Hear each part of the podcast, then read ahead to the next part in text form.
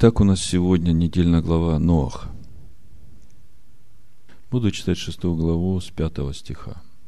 «И увидел Господь, что велико развращение человеков на земле, и что все мысли и помышления сердца их были зло во всякое время. И раскаялся Господь, что создал человека на земле, и воскорбел сердце своем. И сказал Господь, истреблю с лица земли человеков, которых я сотворил. От человека до скота и гадов, и птиц небесных истреблю, ибо я раскаялся, что создал их. Ной же обрел благодать перед очами Господа. Вот житие Ноя.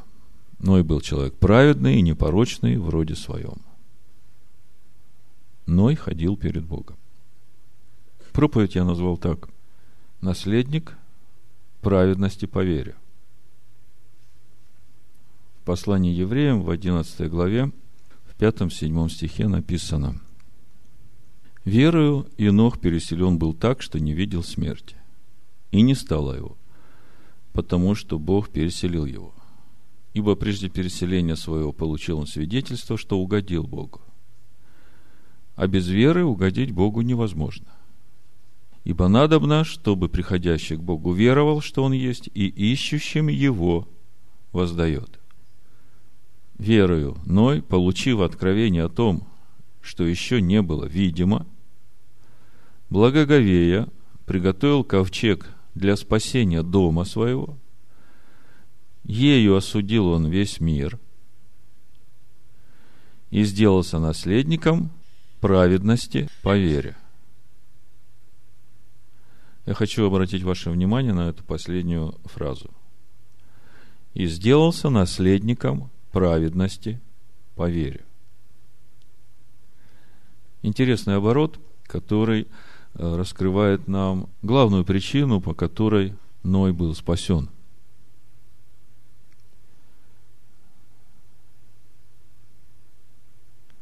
Наследник праведности по вере. Если мы посмотрим в Римлянам 4 главе, сказано об Аврааме, написано в 13 стихе, «Ибо незаконом даровано Аврааму или семени его обетование быть наследником мира, но праведностью веры». Бог сотворил мир и сотворил человека, который в себе должен соединить землю и небо. И когда Бог творил человека из земли, мы помним, что Он творил его особенным образом. Это можно увидеть в слове «вайцер» с двойным «йод». То есть, по сути, душа его состоит из двух составляющих. Души человека из праха и души человека, живущего на небе.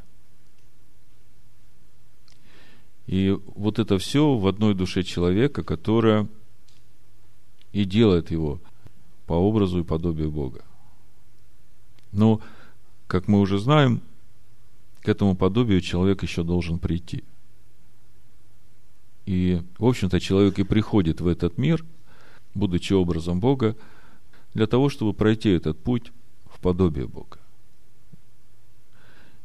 Если учитывать то, что в самом человеке, в душе его два человека получается, один земной, другой небесный, то если спросить, а в чем же смысл этого пути в подобие Бога, э, можно сразу и понять, что эти два человека должны внутри стать одним целым. Каким образом? Земной человек, земная душа должна посвятить себя на служение небесному человеку.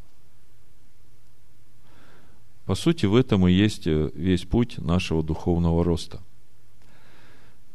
И наша душа, которая земного человека, она и есть та земля, в которую Бог сажает это семя, Слово Божие, которое наша душа должна взрастить и принести этот плод хлеба, хлебный урожай, взрастить в себе хлеб жизни. Так вот, если посмотреть на путь Ноя – Почему это для нас так важно? Потому что Ишуа говорит, что так же, как было во дни Ноя, так же будет и в наши дни, накануне прихода Сына Человеческого. И можно так сказать, что мы практически и есть это поколение, поколение последнего времени, когда уже начато строительство ковчега, и осталось совсем немного времени до прихода Сына Человеческого. Давайте почитаем э, Лука 17 глава с 20 стиха. Ну, чтобы весь наш разговор был в теме не просто того, как было у Ноя, а чтобы это все привязать к нам и увидеть эти пути Ноаха, особенности Ноаха, почему Бог избрал именно Ноаха, чем особенен был Ноах, почему не избрал других, чтобы нам, познав эти все тайны, использовать это для себя, чтобы не быть осужденными с миром. Значит, Лука 17 глава с 20 стиха. Мы сейчас прочитаем несколько мест Писания, которые говорят о том, как будет в наши дни. Потом поговорим о том, как это было в дни Ноя. И потом подведем итог, в чем отличие Ноя от всех других и как это мы можем использовать для себя. Такая схема простая – Значит, э, Ишуа говорит, я буду читать с 20 стиха. «Был же спрошен фарисеями, когда придет Царствие Божие, отвечал им, не придет Царствие Божие приметным образом. И не скажут, вот оно здесь или вот там, ибо вот Царствие Божие внутрь вас есть».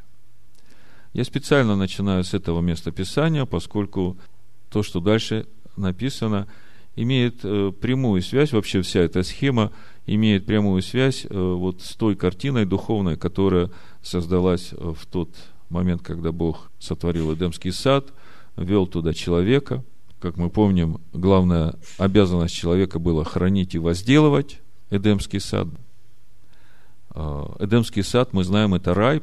Вы согласитесь со мной, что рай – это Царство Божие? Да? Так вот, э, Ишуа говорит, что Царство Божие не придет приметным образом. Оно внутри вас есть. То есть рай внутри человека уже есть. Эдемский сад внутри человека уже есть. Но его надо хранить и возделывать.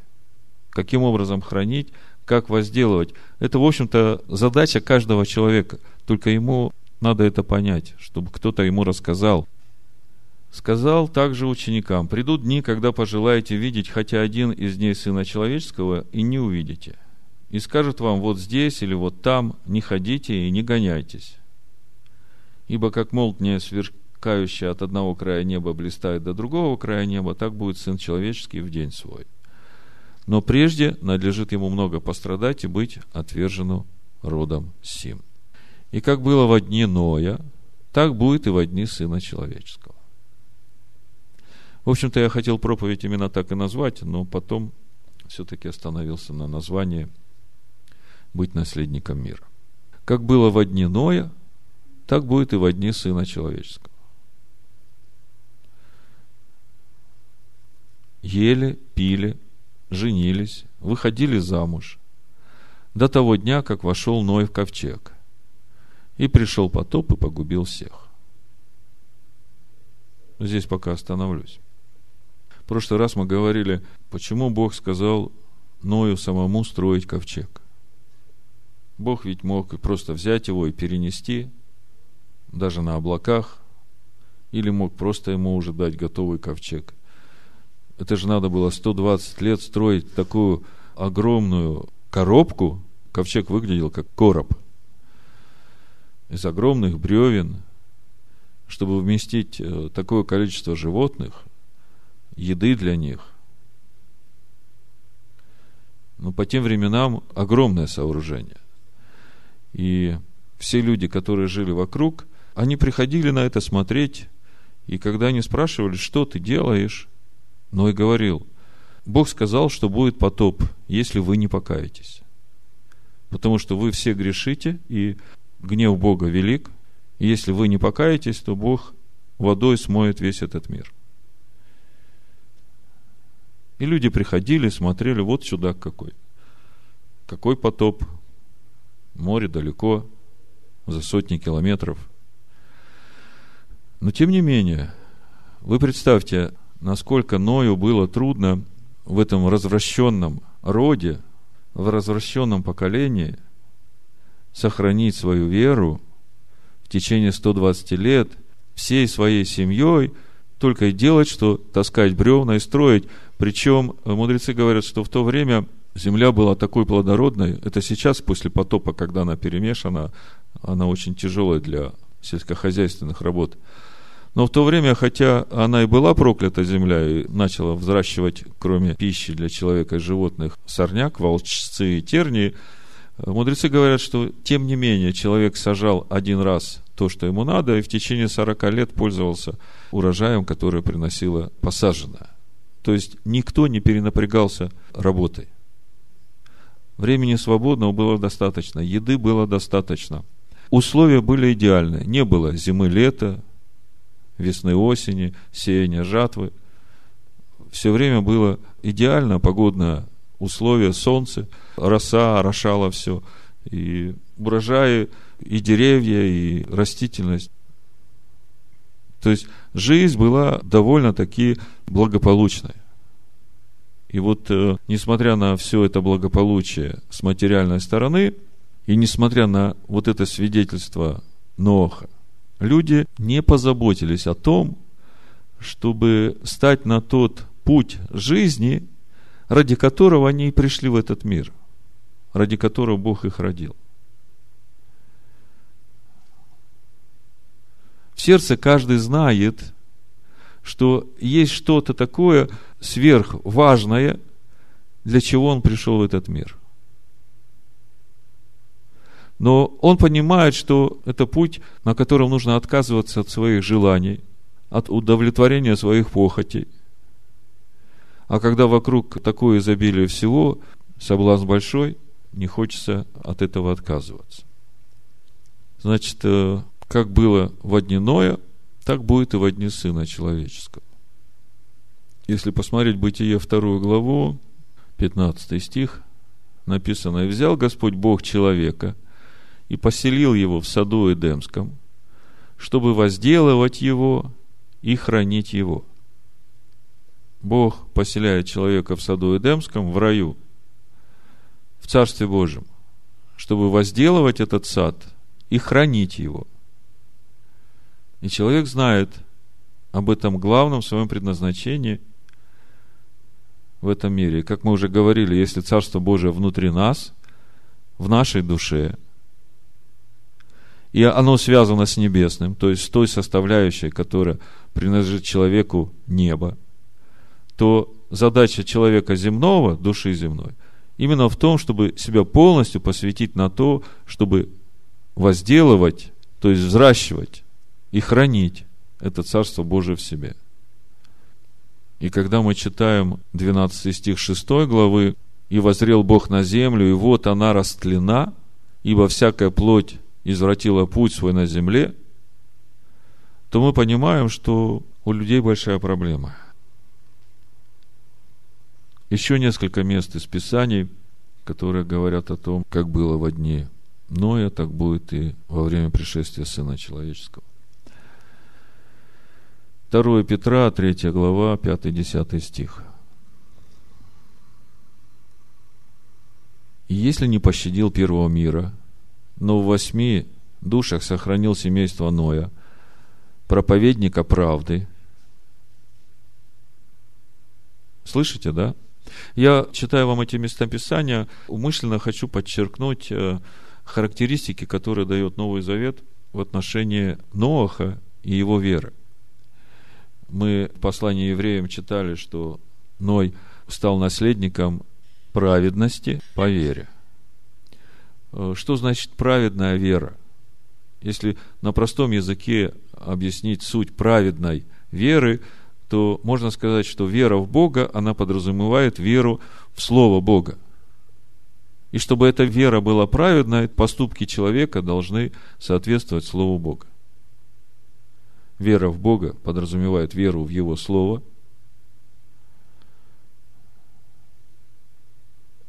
Праведная вера подразумевает послушание этому слову.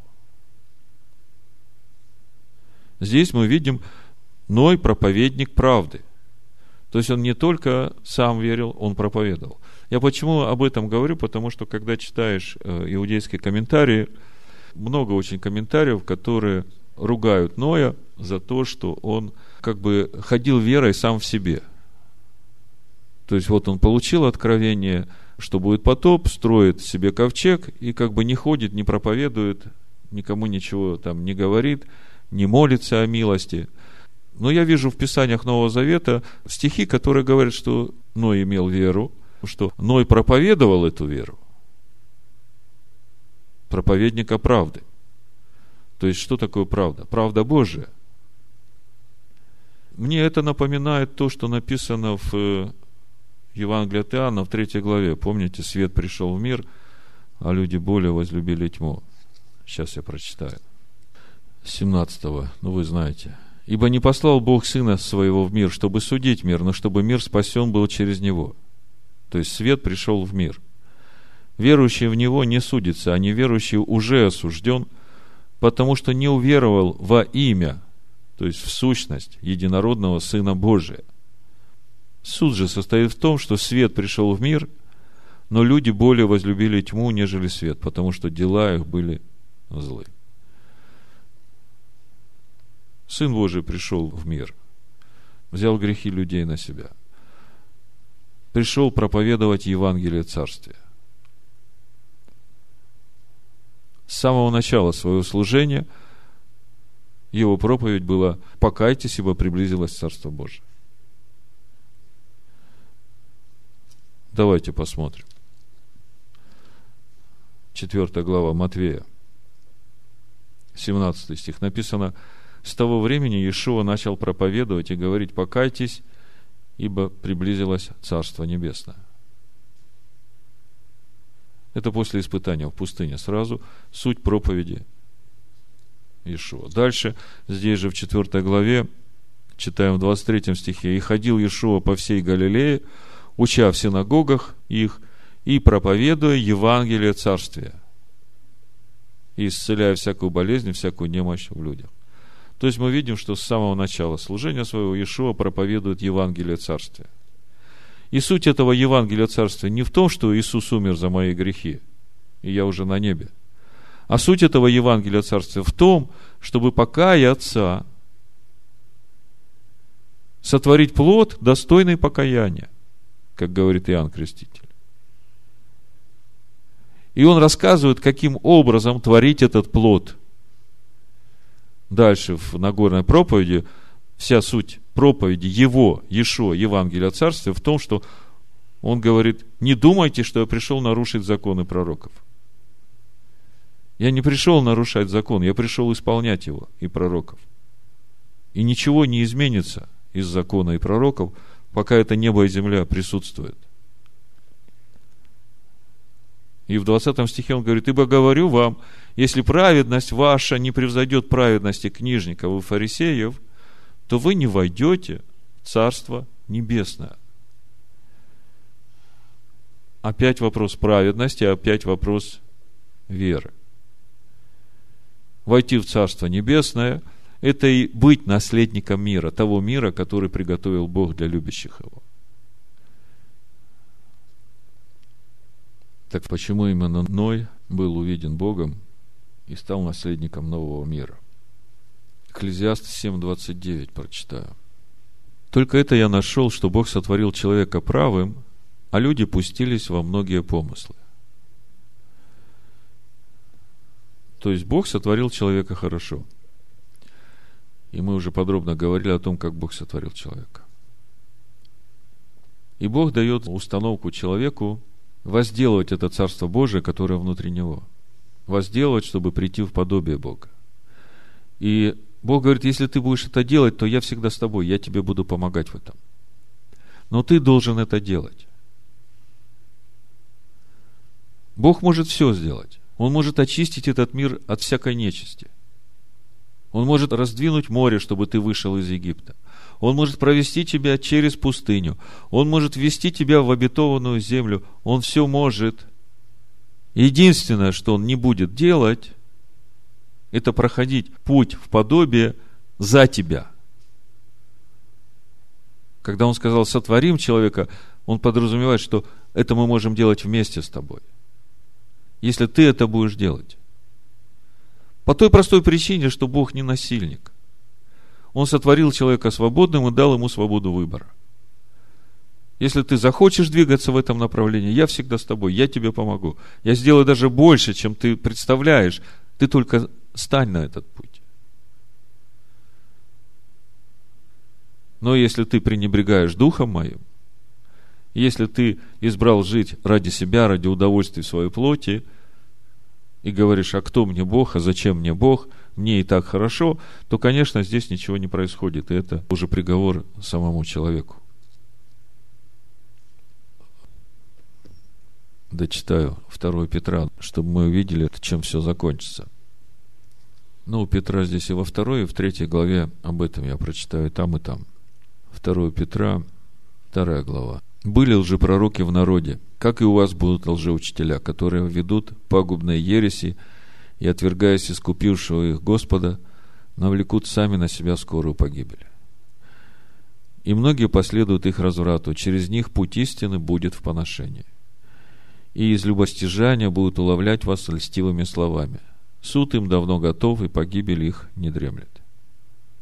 Ибо если Бог ангелов согрешивших не пощадил, но связал узами адского мрака, предал блюсти на суд для наказания, и если не пощадил первого мира, но в восьми душах сохранил Ноя, проповедника правды, когда навел потоп на мир нечестивых, и если города Содомские и Гоморские, осудив на истребление, превратил в пепел, показав пример будущим нечестивцам, а праведного Лота, утомленного обращением между людьми неистово развратными, избавил.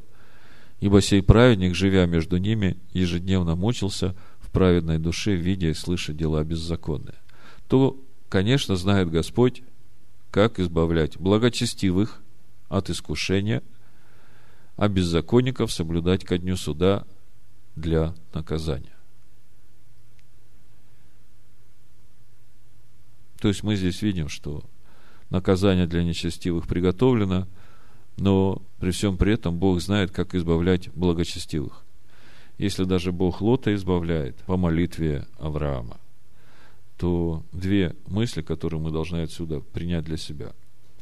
Мы должны быть уверены, что Бог всех, которые стараются идти путем благочестия, избавит. И мы должны четко для себя понимать, что если мы будем молиться о людях, которые, как Лот, попали в ситуацию Содома и Гаморы, страдая в своей душе, но не имеющие силы вырваться из этого, да, то Бог помилует так же, как Лот, выведет его из этого. В третьей главе второго послания Петра, с третьего стиха. «Прежде всего знаете, что в последние дни – явятся наглые ругатели, поступающие по собственным своим похотям, и говорящие, где обетование пришествия его? Ибо с тех пор, как стали умирать отцы, от начала творения все остается так же. Думающие так не знают, что в начале Словом Божьим небеса и земля составлены из воды и водою. Потому тогдашний мир погиб, быв потоплен водою. А нынешние небеса и земля, содержимые тем же Словом, сберегаются огню на день суда и погибели нечестивых человеков. Мы уже много раз говорили о том, что этот огонь, он, по сути, для нечестивых он как огонь, а для праведника он как свет. Помните, Исаию мы читали, кто может жить при этом вечно в огне поедающем? Нечестивые говорят на сегодня. То есть, когда Царство Божие установится – здесь будет такая атмосфера святости и присутствия Божьего, что всякая нечистота, она будет чувствовать себя некомфортно. Она просто сгорит. То есть мы видим, что как было в одниное, так будет и в дни пришествия Сына Человеческого. С той лишь разницей, что тогда мир был погублен водой, теперь все будет предано огню, огню святости, очищающему огню, и этот мир будет очищен от всякой нечистоты. Но вот тот путь, который прошел Ноах, он остается э, для каждого человека как пример для того, как нам, глядя на Ноаха, тоже обрести это спасение. Но если смотреть христианские комментарии, то акцент делается на то, что Ной строит ковчег. И как бы в этом акцент всего спасения. Я хочу подчеркнуть, что строительство ковчега это уже было следствием веры Ноаха. Потому что когда Бог уже увидел праведную веру Ноаха, то тогда он ему сказал, начни строить ковчег. Чувствуете разницу? Это первый момент. А второй момент, э, давайте посмотрим, в чем же вообще особенность Ноя, почему его жизнь заслужила вот такого внимания Бога, благодаря чему он получил спасение. Бытие 6 глава, 9 стих, я немножко с ивритом вас познакомлю, почитаю на иврите, разъясню некоторые места здесь. Написано, вот житие Ноя. На иврите не житие, а родословие. Эле, Талдот, Ноах. То есть вот родословие Ноаха. Бытие 6.9. Я читаю на иврите. Эле, Талдот, Ноах. Когда говорятся о родословии, то тогда обычно говорят, вот тот родил того-то, да? Тот родил того-то. Вот давайте пятую главу Берешит посмотрим, да? И мы видим здесь родословие. Третий стих. Адам жил 130 лет и родил сына по подобию своему, по образу своему, и нарек ему имя Сив. Да? Сив жил 105 лет и родил Иноса – Инос жил 90 лет, родил Каинана. То есть мы видим суть родословия, здесь родословие Адама, все. Тот рождает того-то, да? Когда мы читаем о родословии Ноаха, здесь мы видим нечто отличное от того, о чем мы читали в пятой главе Берешит. Написано Эла Талдот Ноах, Ноах Иш Цадик Тамим. Так на иврите. Значит, вот родословие Ноаха. Ноах – муж праведный, непорочный. То есть, по сути, здесь написано, вот родословие Ноаха. Ноах родил Ноаха. Того Ноаха, который человек праведный и непорочный. И дальше написано, непорочный вроде своем, Ной ходил перед Богом. На иврите Эдгаэлагим Гаахитхалех Ноах. Ну, слово хитхалех вы уже знаете. Мы его очень подробно разбирали. В книге об этом есть в 9 главе Завета Машехи. Суть слова хитхалех – это то, что Бог сказал Аврааму как обязательное условие, которое необходимо человеку, чтобы заключить с ним завет, завета Машехи, чтобы завет работал. Смотрите, Бытие 17.1 мы читаем. То есть вот это слово хитхалех, которое мы переводим как э, ходил перед Богом. Но хитхалех эдга Элохим перед Богом. Эдга Элохим мы еще разберем. Сначала хитхалех. Суть слова хитхалех. В Бытие 17.1 э, мы читаем. Авраам было 99 лет, и Господь явился Аврааму и сказал, «Я Бог всемогущий, ходи передо мною и будь непорочен». И вот здесь «ходи передо мною» – это и есть вот это хитхалех. И суть этого хитхалех в том, что верующий, вступая в завет с Богом, берет на себя обязательство идти за Всевышним хитхалек в мир божественного через обуздывание в себе плотского и подчинение его божественному. Понимаете, что значит «ходи передо мною»? Это Бог говорит Аврааму. Про Ноя мы читаем Ноах хитхалех эд гаэлагим. Во-первых, союз эд. Раши пишет, частица эд эд гаэлагим. То есть, не просто имя Бога, да, а эд гаэлагим. Это частица, которая раскрывает то, каким образом Ноах ходил с Богом. Так вот, Раши пишет, что частица эд выступает в качестве союза с Богом, или точнее вместе с Богом. То есть, лишь при его помощи и поддержке. Здесь речь идет именно о том, что Ноах ходил с Богом внутри. И сам ничего от себя не делал. Причем, как вы видите, здесь стоит не тетраграмматон, который милость.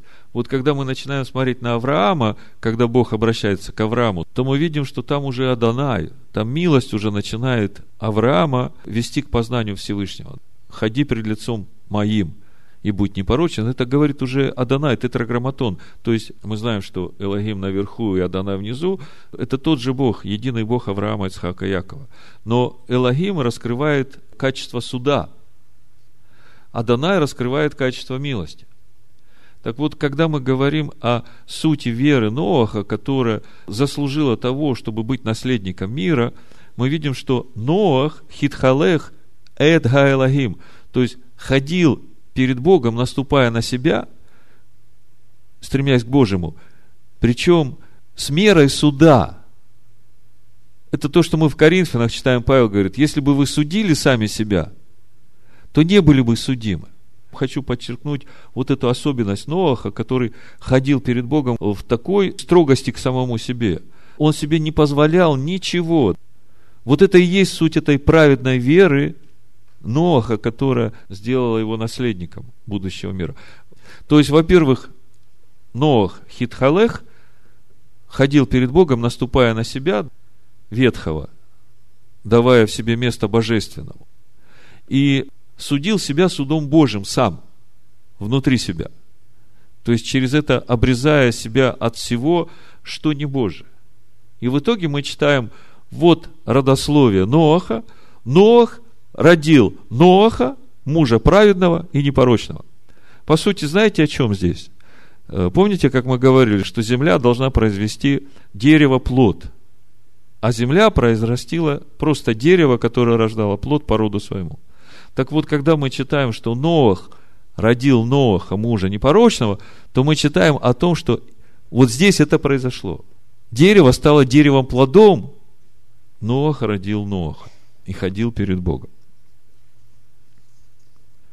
И в итоге стал наследником праведности по вере. Что происходит в наши дни? Давайте откроем Матвея 24 главу. Мы уже говорили о том, что с тех пор, как Ноах стал строить ковчег, 120 лет он проповедовал правду Божию, он призывал народ к покаянию, и также будет и в дни перед пришествием Сына Человеческого. Я прочитаю Матвея 24 главу с 9 стиха, чтобы вы ощутили аналогию ситуации. Тогда будут предавать вас на мучение, убивать вас, и вы будете ненавидимы всеми народами за имя Мое. И тогда соблазнятся многие, и друг друга будут предавать, и возненавидят друг друга. И многие лжепророки восстанут и прельстят многих.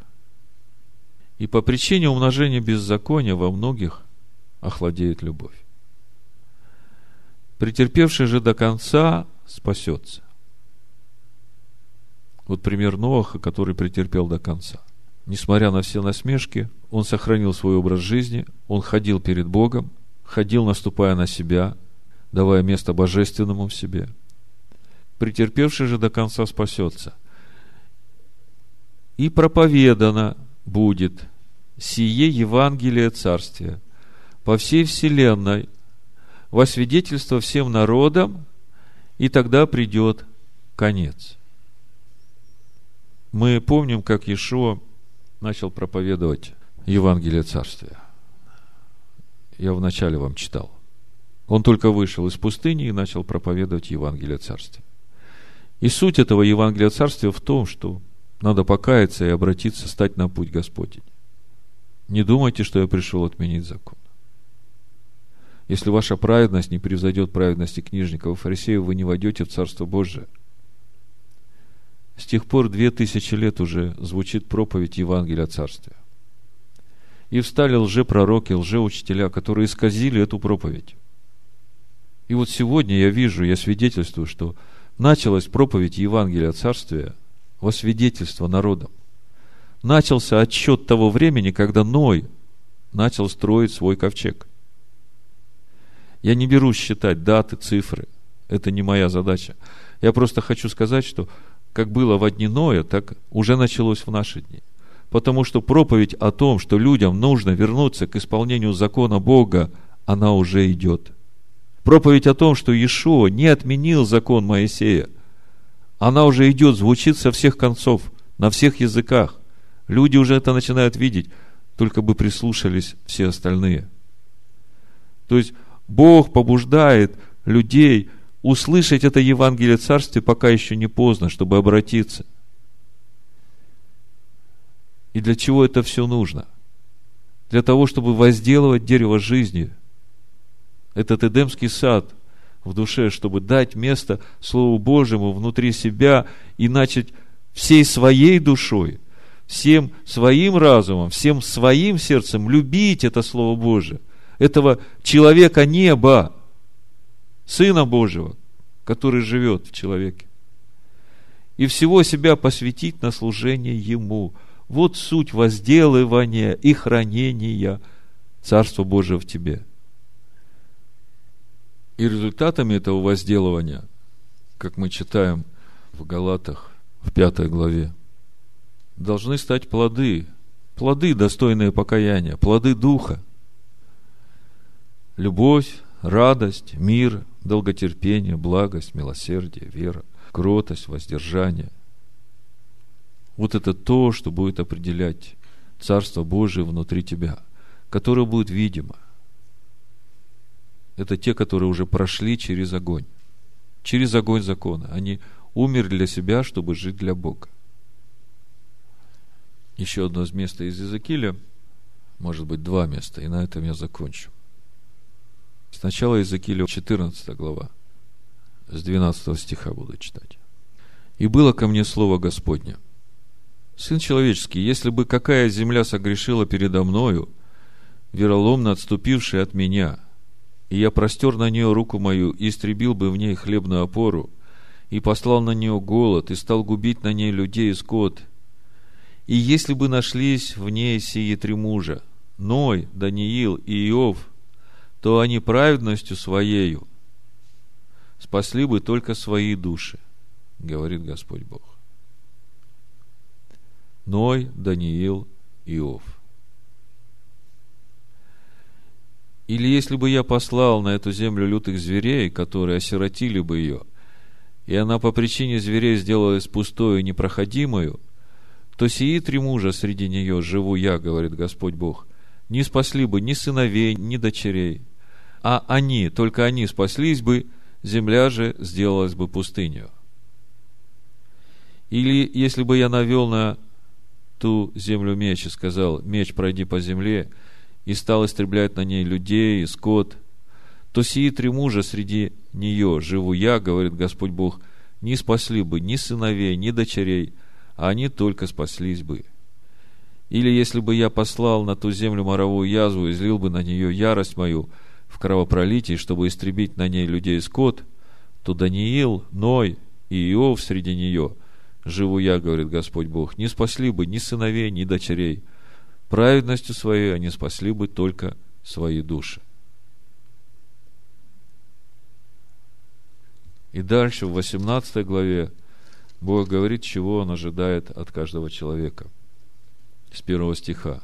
И было ко мне слово Господне, зачем вы употребляете в земле Израилевой эту пословицу, говоря, отцы ели кислый виноград, а у детей на зубах оскомина.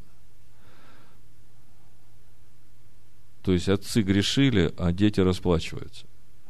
Живу я, говорит Господь Бог, не будут впредь говорить пословицу эту в Израиле. Ибо вот все души мои, как душа отца, так и душа сына, мои – душа согрешающая, та умрет. Если кто праведен и творит суд и правду, заметьте, определение праведности по Богу. Если кто праведен и творит суд и правду, на горах жертвенного не ест, и к идолам дома Израилева не обращает глаза свои, жены ближнего своего не оскверняет, и к своей жене во время очищения нечистот ее не приближается – никого не притесняет, должнику возвращает залог его, хищения не производит, хлеб свой дает голодному, ногого покрывает одеждою, в рост не дает и лихвы не берет. От неправды удерживает руку свою, суд человеку с человеком производит правильный, поступает по заповедям моим и соблюдает постановления мои искренне, то он праведник. Он непременно будет жив, говорит Господь Бог. И еще несколько раз здесь Бог подчеркивает. 20 стих. Душа согрешающая, она умрет. Сын не понесет вины отца, и отец не понесет вины сына. Правда праведного при нем и остается, и беззаконием беззаконного при нем и остается. 18 глава, Иезекииль, 21 стих. И беззаконник, если обратиться от всех грехов своих, какие делал, и будет соблюдать все уставы мои, и поступать законно и праведно, жив будет, не умрет. Все преступления его, какие делал он, не припомнятся ему. В правде своей, которую будет делать, он жив будет. Вот плоды достойны покаяния. Не просто покаялся, попросил Бога о прощении соделанного, но после этого в правде Божией должен жить соблюдать все уставы, поступать законно и праведно, тогда ничего не припомнится. В правде своей, которую будет делать, он жив будет. Разве я хочу смерти беззаконника, говорит Господь Бог? Не того ли, чтобы он обратился от путей своих и был жив? Покаяние, оно, как мы читаем у Иезекииля, имеет силу, когда человек обращается от того, что делал – и начинает жить по правде Божией, которую он будет делать. И тогда ничего ему не припомнится. Мы начали сегодня с 17 главы Луки. Я хочу дочитать до конца. Мы остановились на том, что как было в дни Ноя, так будет и в дни Сына Человеческого. И теперь то, что дальше будет написано, вам будет лучше понятно уже в контексте всего, что я вам прочитал. Мы читали 26 стих и дальше, да? И как было в дни Ноя, так будет и во дни Сына Человеческого. Лука 17 глава. Ели, пили, женились, выходили замуж до того дня, как вошел Ной ковчег, и пришел потоп и погубил всех. Так же, как было и во дни Лота. Ели, пили, покупали, продавали, садили, строили. Но в день, в который Лот вышел из Содома, пролился с неба дождь огненный и серный и истребил всех. Так будет и в тот день, когда Сын Человеческий явится. В тот день, кто будет на кровле, а вещи его в доме, тут не сходи взять их. А кто будет на поле, также не обращайся назад. Вспоминайте жену Лотову. Кто станет сберегать душу свою, тот погубит ее, а кто погубит ее, тот оживит ее. Сказываю вам, в ту ночь будут двое на одной постели. Один возьмется, а другой оставится. Двое будут молоть вместе, один возьмется, другая оставится. Двое будут на поле, один возьмется, другой оставится. На это сказали ему, где Господи? Он же сказал им, где труп, там соберутся и орлы. Мне раньше не было понятна эта мысль. О чем Ешо говорит? Где труп, там соберутся и орлы. Теперь где-то как-то начинает проясняться. Труп там, где нечестие. Труп там, где беззаконие. И когда придет огонь, он все и пожрет, все нечистое а праведники наследуют будущий мир. И Бог не хочет смерти грешника. Он говорит, вот сегодня я тебе говорю, покайся во всем, что ты сделал неправильно, и обратись к моему слову. Начни жить по моему слову и делать дела правды. И Бог говорит, точно будешь жить, не умрешь. И в заключение прочитаю из 22 главы Иезекииля, 30 стих, написано, «Искал я у них человека, который поставил бы стену и стал бы предо мною в проломе за сию землю, чтобы я не погубил ее, то не нашел. И так и залью на них негодование мое, огнем ярости моей истреблю их, поведение их обращу им на голову, говорит Господь Бог.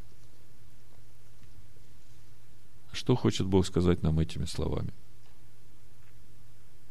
когда мы смотрим на людей вокруг себя, и которые не хотят принимать это увещевание, и мы как бы уже опускаем руки и думаем, что это безнадежно, что вот они уже сами себе избрали этот приговор, и ничего изменить нельзя, поверьте, это не так. То, на что ты смотришь, а ты смотришь на невидимое. И когда ты смотришь на невидимое, ты знаешь, что есть Бог милостивый, который не хочет смерти грешника.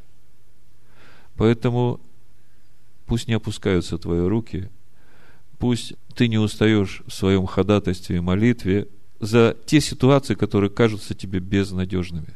Знай, что Бог ищет человека, который вступится за этот город, станет в проломе.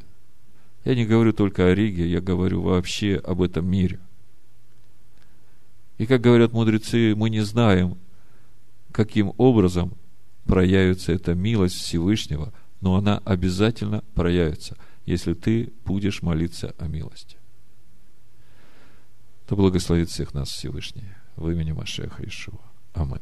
Хаишуа. Амин. Хаишуа. Амин.